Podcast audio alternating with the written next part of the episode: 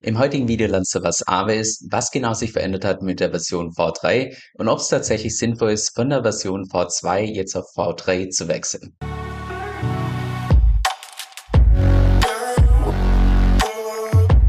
Hey, mein Name ist Kevin und auf meinem Kanal geht es primär um DeFi, Decentralized Finance. Genau gesagt verschiedene DeFi-Protokolle und auch DeFi-Strategien, weil ich persönlich felsenfest davon überzeugt bin, dass man damit in der Zukunft das meiste Geld verdienen kann. Und falls dir das zusagt, dann lade ich dich herzlich ein, und auf Abonnieren zu klicken und mit dem lass uns auch direkt ins heutige Video reinstarten. Also lass uns zunächst mal ganz vorne starten für diejenigen, die vielleicht Aave noch gar nicht kennen.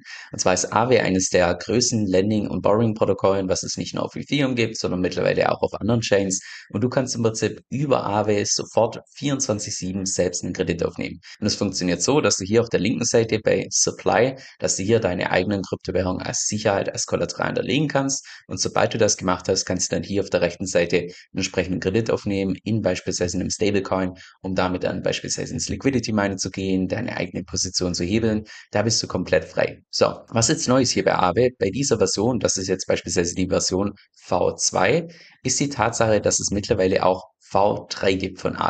Und zwar nicht nur auf Arbitrum und den ganzen anderen Layer 2s und anderen alternativen Layer 1 Solutions, sondern seit ein paar Tagen auch hier auf Ethereum.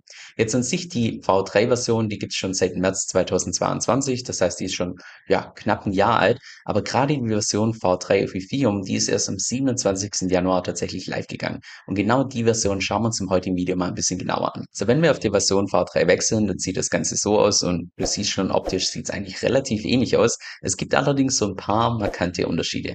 Und der erste ist beispielsweise der, dass du hier oben den E-Mode anschalten kannst und ausschalten kannst. Der sogenannte Efficiency Mode. Und wenn du den anschaltest, dann hat das zur Folge, dass dein LTV auf 97% erhöht wird. Allerdings nur für verschiedene Assets. Jetzt lassen Sie das Ganze in die Praxis übersetzen, ins Deutsche, was das genau bedeutet. Und zwar, wenn du jetzt beispielsweise hier auf der linken Seite Ether als Kollateral hinterlegst, dann kannst du hier auf Details draufgehen und dann hättest du normalerweise ohne diesen Efficiency Mode, hättest du eine Liquidation Threshold von 82,5% und ein LTV von ungefähr ungefähr 80 Prozent. Bedeutet jetzt konkret, angenommen, du würdest 100 Dollar als Sicherheit hinterlegen in Ether, dann könntest du hier einen maximalen Kredit aufnehmen von 80 Dollar. Das bedeutet dieses LTV.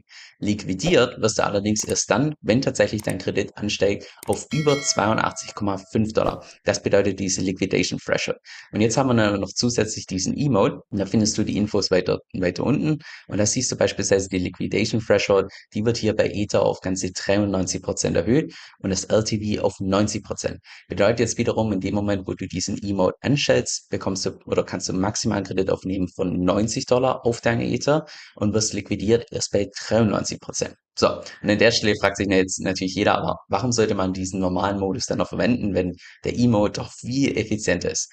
Mein Hintergrund ist ganz einfach der, dass wenn du den tatsächlich anstellst, kannst du auch nur gewisse Assets an Kredit aufnehmen. Das heißt, du bist ja nicht komplett frei und kannst dann wieder sich irgendwelche Stablecoins oder sonst was aufnehmen, sondern nur Assets, die preislich sich relativ ähnlich bewegen wie Ether selbst. Heißt jetzt konkret, angenommen du tust hier auf der linken Seite tatsächlich nur Ether als Kollateral hinzufügen und stellst dann den Efficiency Mode an, da könntest du hier auf der rechten Seite beispielsweise kein Kredit aufnehmen in DAI, kein Kredit aufnehmen in USDC, weil die ja preislich sehr unterschiedlich sich verhalten im Vergleich zu Ether, sondern das einzige, was du dann als Kredit aufnehmen könntest, wären dann hier ganz normale Ether oder gestakte Ether. Jetzt an der Stelle fragen sich vielleicht viele, aber warum sollte man, wenn man Ether hinterlegt, dann wieder Ether als Kredit aufnehmen oder auch gestakte Ether, weil dann geht man ja nicht long, du verdienst ja dann nicht mit, wenn die Preise hier beispielsweise nach oben gehen oder unten gehen. Und der Hintergrund ist ganz einfach der, dass diese Efficiency Mode primär für die ganzen Yield Farmer gemacht ist. Das heißt, die Leute, die dann beispielsweise hier einen Kredit aufnehmen in Ether und gestakten Ether und damit dann beispielsweise ins Liquidity Mining gehen,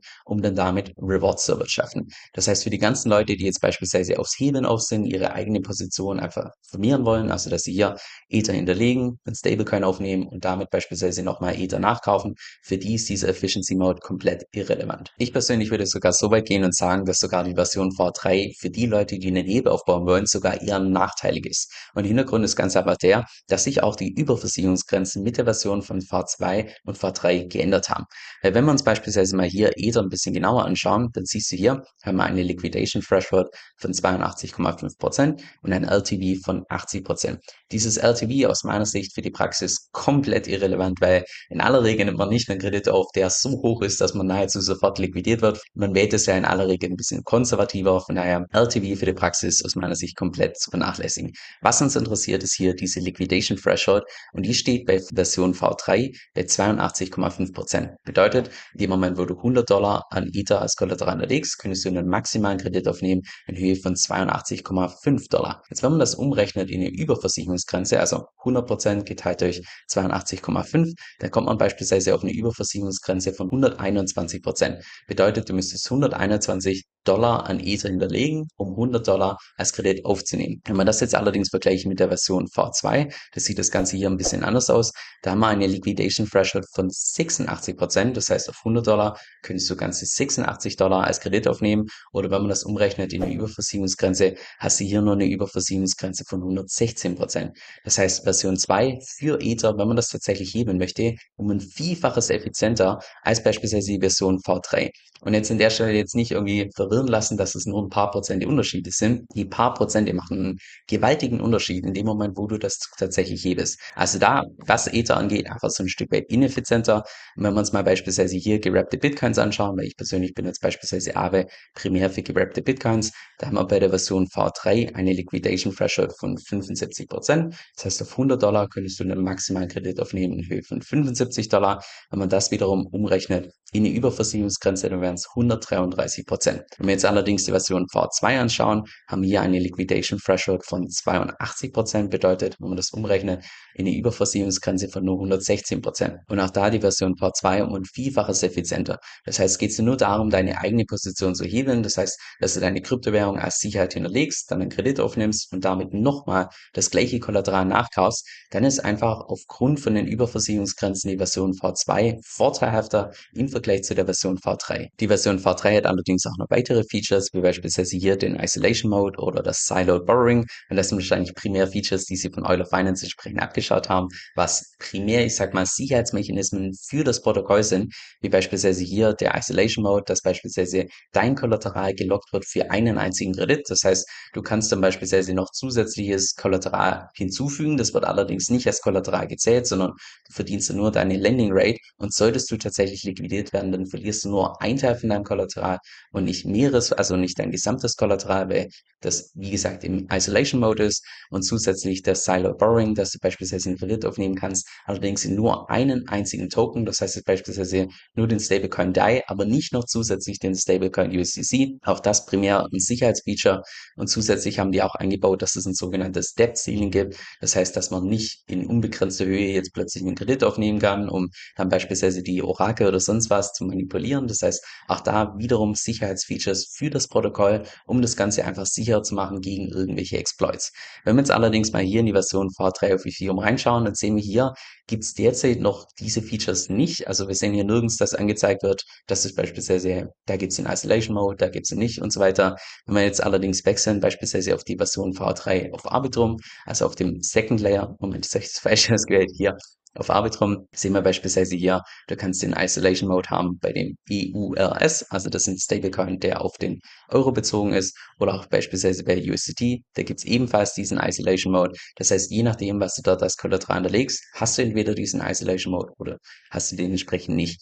Aber derzeit bei Ethereum ist nur Kollateral gelistet, wo es diesen Isolation Mode nicht gibt. Zwei weitere Vorteile von der Version V3 sind einerseits, dass beispielsweise die Gas Fees reduziert werden im Vergleich zur Version V2 und zwischen 20 bis 25 Prozent, was natürlich definitiv eine Rolle spielt, wenn wir uns hier auf Ethereum befinden. Das heißt, spätestens dann, wenn wir Richtung Bullmarkt gehen, da können die Gas Fees teilweise enorm hoch sein in dem Moment, wo du hier einen Wort offen hast. Und noch der zweite Vorteil, dass du hier als Kollateral hinterlegen kannst, die gerappte Form von gestakten Ether. Da könntest du eventuell von meinen vorherigen Videos schon rausgehört haben, dass es da eventuell einen Steuervorteil gibt, gerade für Leute, die beispielsweise steuerlich ansässig sind in Deutschland, weil bei der gerappten Form von gestakten Ether ist es so, dass du nicht im Safe Ablauf, dass du da mehr Tokens bekommst, sondern einfach der Token an Wert dazugewinnt. Was natürlich dann vorteilhaft ist, im Vergleich zu beispielsweise der normalen gestakten Form von Ether, die du bei der Version V2 hinterlegen kannst, weil da ist es ja beispielsweise so, dass du die ganze Zeit neue Tokens bekommst, heißt natürlich dann auch in Deutschland beispielsweise, dass du die jedes einzelne Jahr als Rewards versteuern musst. Jetzt bei der gerappten Form von gestakten Ether, die könntest du da rein theoretisch als Kollateral für mehrere Jahre hinterlegen und da gibt's ja dann auch gewisse Verjährungsfristen, wann du das Ganze steuerfrei wieder auszahlen kannst. Aber wie gesagt, alles, was ich persönlich zum Thema Steuern sage, am besten nochmal drei oder vierfach mit irgendeinem Steuerberater oder sonst was Rücksprache halten, weil ich bin schon lange nicht mehr steuerlich ansässig in Deutschland, bin absolut kein Experte und es soll auch keine, keinerlei Steuerberatung sein. Es gibt allerdings einen weiteren Unterschied. Also gerade wenn es jetzt tatsächlich dir darum geht, Steuern einzusparen, muss man auch berücksichtigen, dass hier diese gerappte Form von gestakten Ether auf der Version V3 eine Liquidation Threshold hat von 79,5% und auf der Version V2 sind es 83%. Das heißt, sollten beispielsweise bei dir das Thema Steuern überhaupt keine Rolle spielen, bist du nach wie vor besser dran bei der Version V2. Sollten bei dir tatsächlich die Steuern eine Rolle spielen und du möchtest das optimieren, dann müsste man wahrscheinlich auch mal gegenkalkulieren, was denn tatsächlich sinnvoller ist, hier mit einer etwas schlechteren Überversicherungsgrenze das Ganze auf Version V3 zu machen, wo du allerdings keine Steuern zahlst, also potenziell keine Steuern zahlst, oder hier auf der Version 2 V2, wo die Überversicherungsgrenze deutlich besser steht, aber du dafür Steuern zahlen musst. Das müsste man in dem Moment einfach mal gegenkalkulieren, was da tatsächlich sinnvoll ist. Es gibt auch im Übrigen ein Migration Tool von der Version V2 auf die Version V3. Die wird dir auch automatisch angezeigt, wenn du derzeit schon ein Wort hast auf der Version V2, ob du den wechseln möchtest auf die Version V3. Könnte ich theoretisch hier auch zeigen, nur dann müsste ich hier mein Wort präsentieren. Das muss jetzt nicht unbedingt sein. Von daher zeige ich es hier in den Docs. Also es wird dir entsprechend oben angezeigt und dann kannst du direkt auswählen, ob du wechseln möchtest oder nicht. Aber wie gesagt, das sollte man sich meiner Meinung nach einfach gut überlegen, weil je nachdem, was du tatsächlich vorhast, deinem Wort kann sinnvoller sein und auch weniger sinnvoll sein. Das heißt jetzt in Kurzfassung, die Version V3 im Vergleich zur Version V2 zum einen sicherer für das Protokoll, weil wir haben ja gesehen mit diesem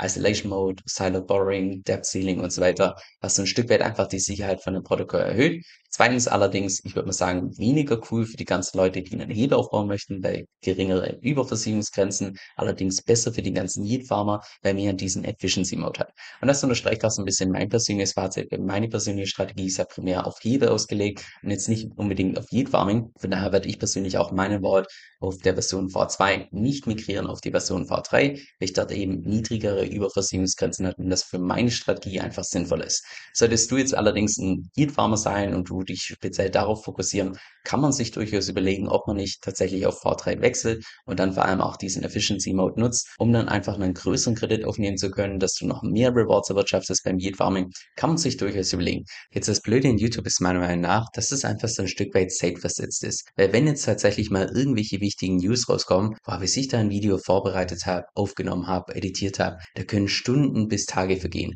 Und genau deshalb benutze ich dafür meistens meinen E-Mail-Newsletter, wo ich regelmäßig meine Markteinschätzung abgebe, wo ich regelmäßig auch meine Strategie teile und nein, keine Sorge, zu keinem Zeitpunkt wirst du da von mir irgendwie Spam erhalten, sondern im Gegenteil, ich versuche da tatsächlich, dass ich in jede einzelne Mail Tipps reinpacke, die auch tatsächlich für die Praxis relevant sind. Jetzt, falls das für dich interessant klingt, dann kannst du dich einfach bei mir auf meiner Webseite entsprechend eintragen und zwar unter kevinsoe.com-9. Das ist Kevin, K-E-V-I-N, S-O-E-L-L.com, Schrägstrich 9 kevinsill.com-9. Dieser Podcast stellt weder eine steuerrechtliche noch eine finanzielle Beratung dar. Das heißt, alle Inhalte sind wirklich nur zu Informationszwecken bestimmt.